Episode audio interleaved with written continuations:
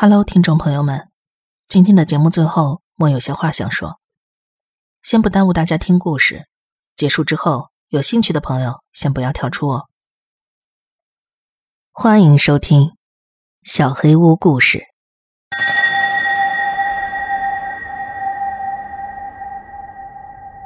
恨你。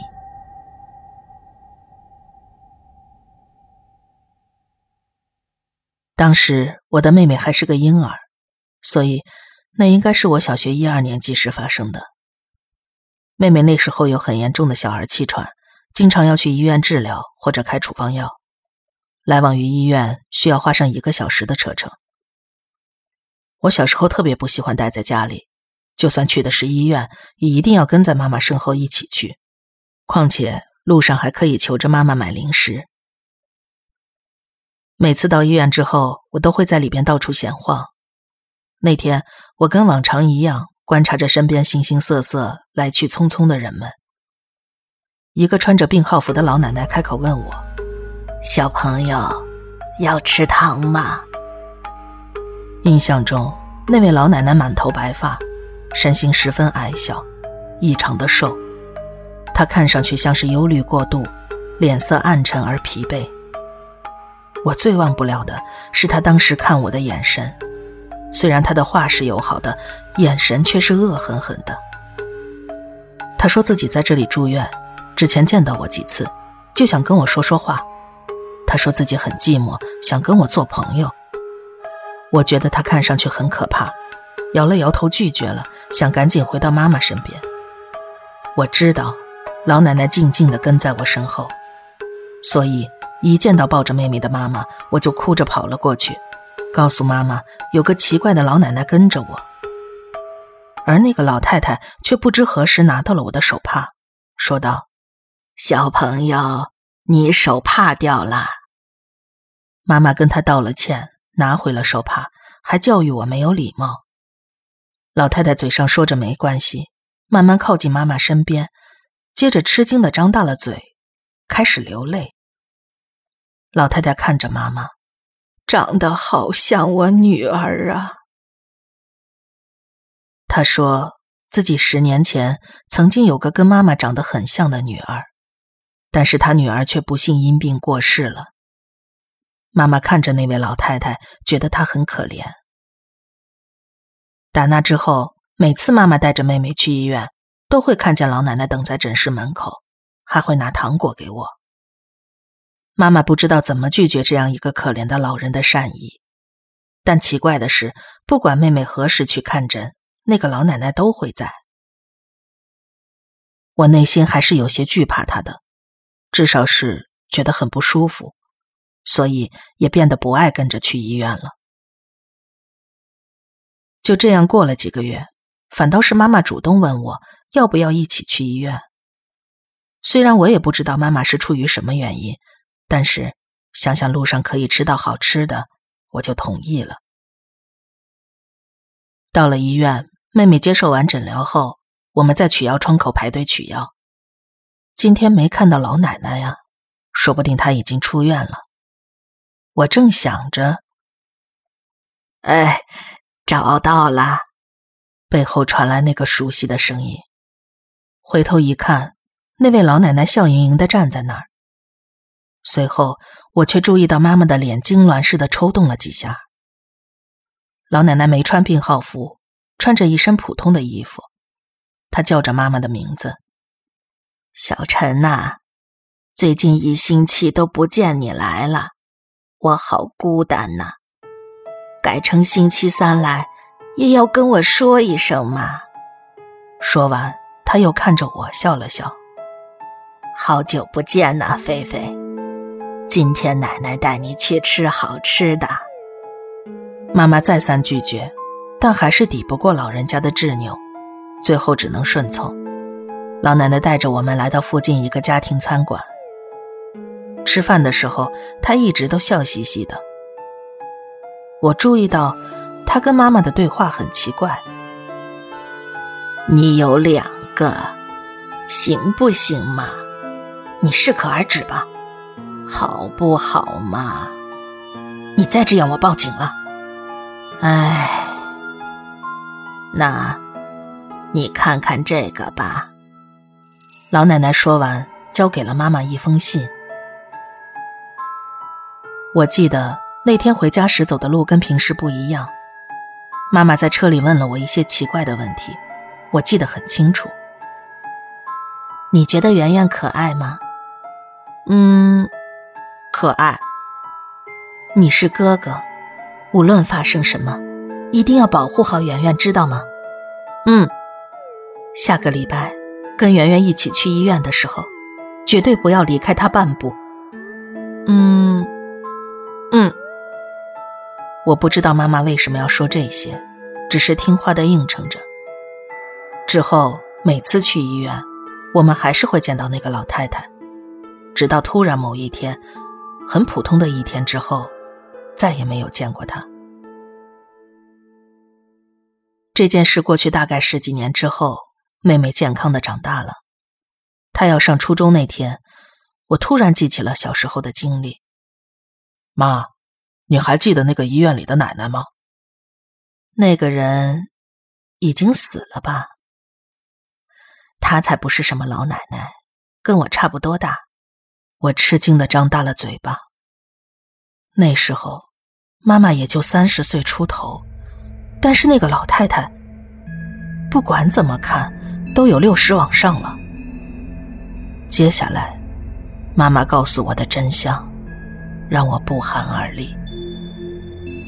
那个老太太出院之后，也一直要去医院找我们，妈妈就觉得很奇怪，于是妈妈跟熟悉的护士打听了一下，这才得知，她并不是生病，而是自杀未遂入院的，说是因为女儿过世，遭受了严重打击，几次自杀未遂后，外表也衰老了许多。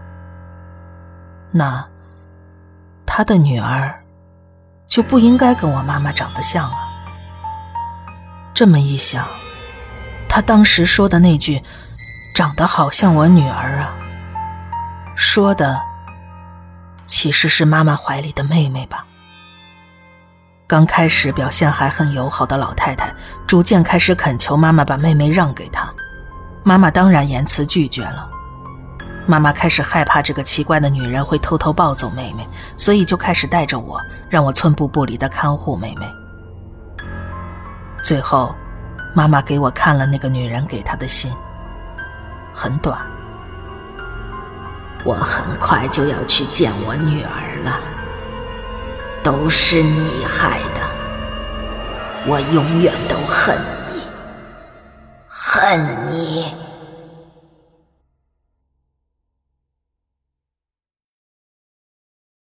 咨询电话。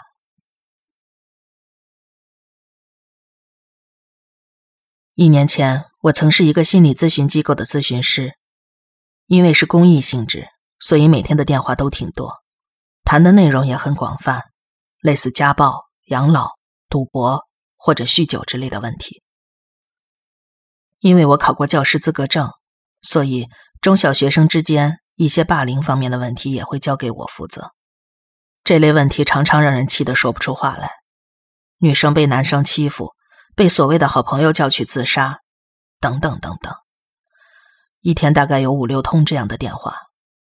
我也帮助过两个因为类似事件而离家出走的孩子，但是接下来的亲身经历，是我现在都无法解释的。有一天，大概晚上十一点了。我在整理办公桌上的资料的时候，电话响了。这差不多是被父母叫去睡觉，又偷偷爬起来打电话的时间，所以这个时间段接电话并不稀奇。您好，这里是咨询中心，感谢来电。快教教我。对方好像很慌张，是一个上了年纪的女性声音。您先别激动，有什么问题都可以跟我说。不过。先请教您的年龄和居住地，可以吗？嗯，我叫小香，八岁，住在 T 县。多少岁？您叫小香，小香是您本人是吗？对呀，我就叫小香，八岁，住在 T 县。是要谈自己孙女的事情吗？怎么听都是个老人家的声音，还说自己只有八岁。这恶作剧吧？虽然我是这么认为的，而且大概率就是恶作剧，但是我必须保持自己的职业素养，暂时还不能拆穿它。那好，呃，小香，谢谢你信任我们。有什么困扰呢？我啊，我准备杀掉我的朋友，所以，请你教教我杀人的方法。嗯，发生什么事情了？您能说的再详细一点吗？看来你不知道啊。算了算了。莫名其妙。我们咨询的内容是要分类保存的，所以每个电话都会有录音。我听了好几次，怎么听都觉得是个老太太，所以应该是恶作剧吧。一个老人家大半夜开这种玩笑，为什么呀？不管怎么想，都匪夷所思。我有种不好的预感。您好，这里是咨询中心。是我小香，因为我力大无穷，所以已经完成了。又是他，小香，你说什么东西完成了？不知道为什么，我开始不自觉的发抖。啊，掐死了呀，丢到河里边了。什么？你，你把你刚才说的朋友给……对呀，我的手好痛哦。不过还有两个人，所以不能算结束了。加油哦！我不断说服自己这就是恶作剧，但无论如何都没办法控制住身体，不让它继续发抖。夜班只有我一个人，所以我打电话给一个有经验的同事宋老师，告诉了他这件事。他人非常热心，一直告诉我有什么不好解决的事情可以找他，但这还是头一次。宋老师告诉我十分钟就可以赶到。他听过录音之后，不知道给谁打了通电话。你好，我是心理咨询中心的，请问一下。今天有人溺水死亡吗？看来电话另一头应该是 T 县的公安局。挂掉电话之后，他告诉我，目前没有发现溺水案件。看来那个电话真的只是恶作剧了。我松了口气，但是心情还是没办法完全平静。宋老师看我这副样子，那下次他再打电话来，就交给我来接。大概过了半个小时，电话又响了。我跟宋老师对视了一眼，他点了点头，接起了电话。你好，这里是咨询中心，是我小香，快听我说，我把剩下那两个人也杀了，我很厉害吧？我是不是很棒？当时我还不清楚电话里的人说的是什么。但是看宋老师的脸一阵青一阵白，应该是那个自称小香的人了。小香是吧？我叫宋刚。你真的杀了他们吗？喂，小香，你是谁呀？你是谁呀？你是谁呀？把电话给他，我跟你没什么好说的。宋老师一头冷汗。把电话转给了我，我发现他的手也开始抖了。喂，小香，啊，是你啊！我跟你说，小香杀了两个人哦，很厉害吧？很棒吧？呃，嗯，很棒。你怎么杀的呀？我也不知道该回些什么。用烧的，烧的。对呀，我说了，我放火把那两个人的家给烧了。为什么这么做？啊！你这混蛋果然知道了，你知道了，你当我是白痴吗？小心我把你也杀了，把你也杀了，把你也杀了，把你也……他还没说完，但是我已经抖得不行，连忙把电话挂掉了。我跟宋老师面色苍白的对视着，把录音找出来听了两遍之后，我们报了警。两名警察跟我们一起又听了一遍录音。嗯。不知道跟这个电话有没有关系？之前 T 县确实有纵火案，这个电话录音我们要取证。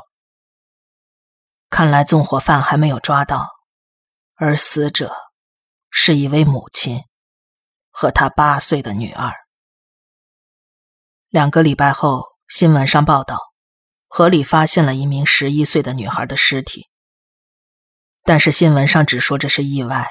提醒家长跟孩子们注意安全，并没有提到是否是勒死的。而至于纵火案，一直没有新的消息，最后也就不了了之了。那个自称是小香的人，究竟是怎么回事呢？我努力说服自己，这只是单纯的恶作剧，一切都只是巧合。但是，巧合的点多了。让人不得不，耳边还是常常想起那句话：“我要把你也杀了。”就因为这个，我把这份工作给辞掉了。而直到现在，每天的日子依旧过得心惊胆战。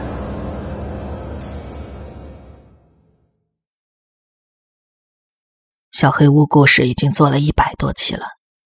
粉丝数也慢慢慢慢的涨到了六千。其实从去年下架之后，我再次回来，很少回复听众留言了，请原谅我的懒惰。但是每一条留言和私信我都有看的，在这里先谢谢大家不断的支持和鼓励，关注、订阅，每一次收听、留言、分享、打赏，还有提出建议，甚至无偿提供故事的各位。谢谢大家，是你们的支持让小黑屋故事能够做到现在。你们也说，怎么主播粉丝这么少啊？但是，或许也是因为少，我更加能体会到你们的珍贵。有些老朋友陪伴我已经快两年了，谢谢你们一直在。好多新朋友也每次都给我热情积极的留言，谢谢你们喜欢我。我觉得之后还是要积极一点回复大家的留言，所以呢，我下一期想要做一集 Q and A，集中回复一下大家的问题。欢迎大家在本期节目下积极留言，除非是特别私人的问题，其他问题我都会尽力解答。包括对故事内容上的疑问、对节目的意见、对节目未来走向的建议等等等等，甚至是黑粉留言我也会念。彩虹屁那种，我自己看看就好了。所以大家也不用专门在这期留了。希望大家能积极参与，我会看回复的情况，留一到两周的时间。如果糊了，就当我没提过这个方案。那么，祝大家每天开心。我们下期节目再见了。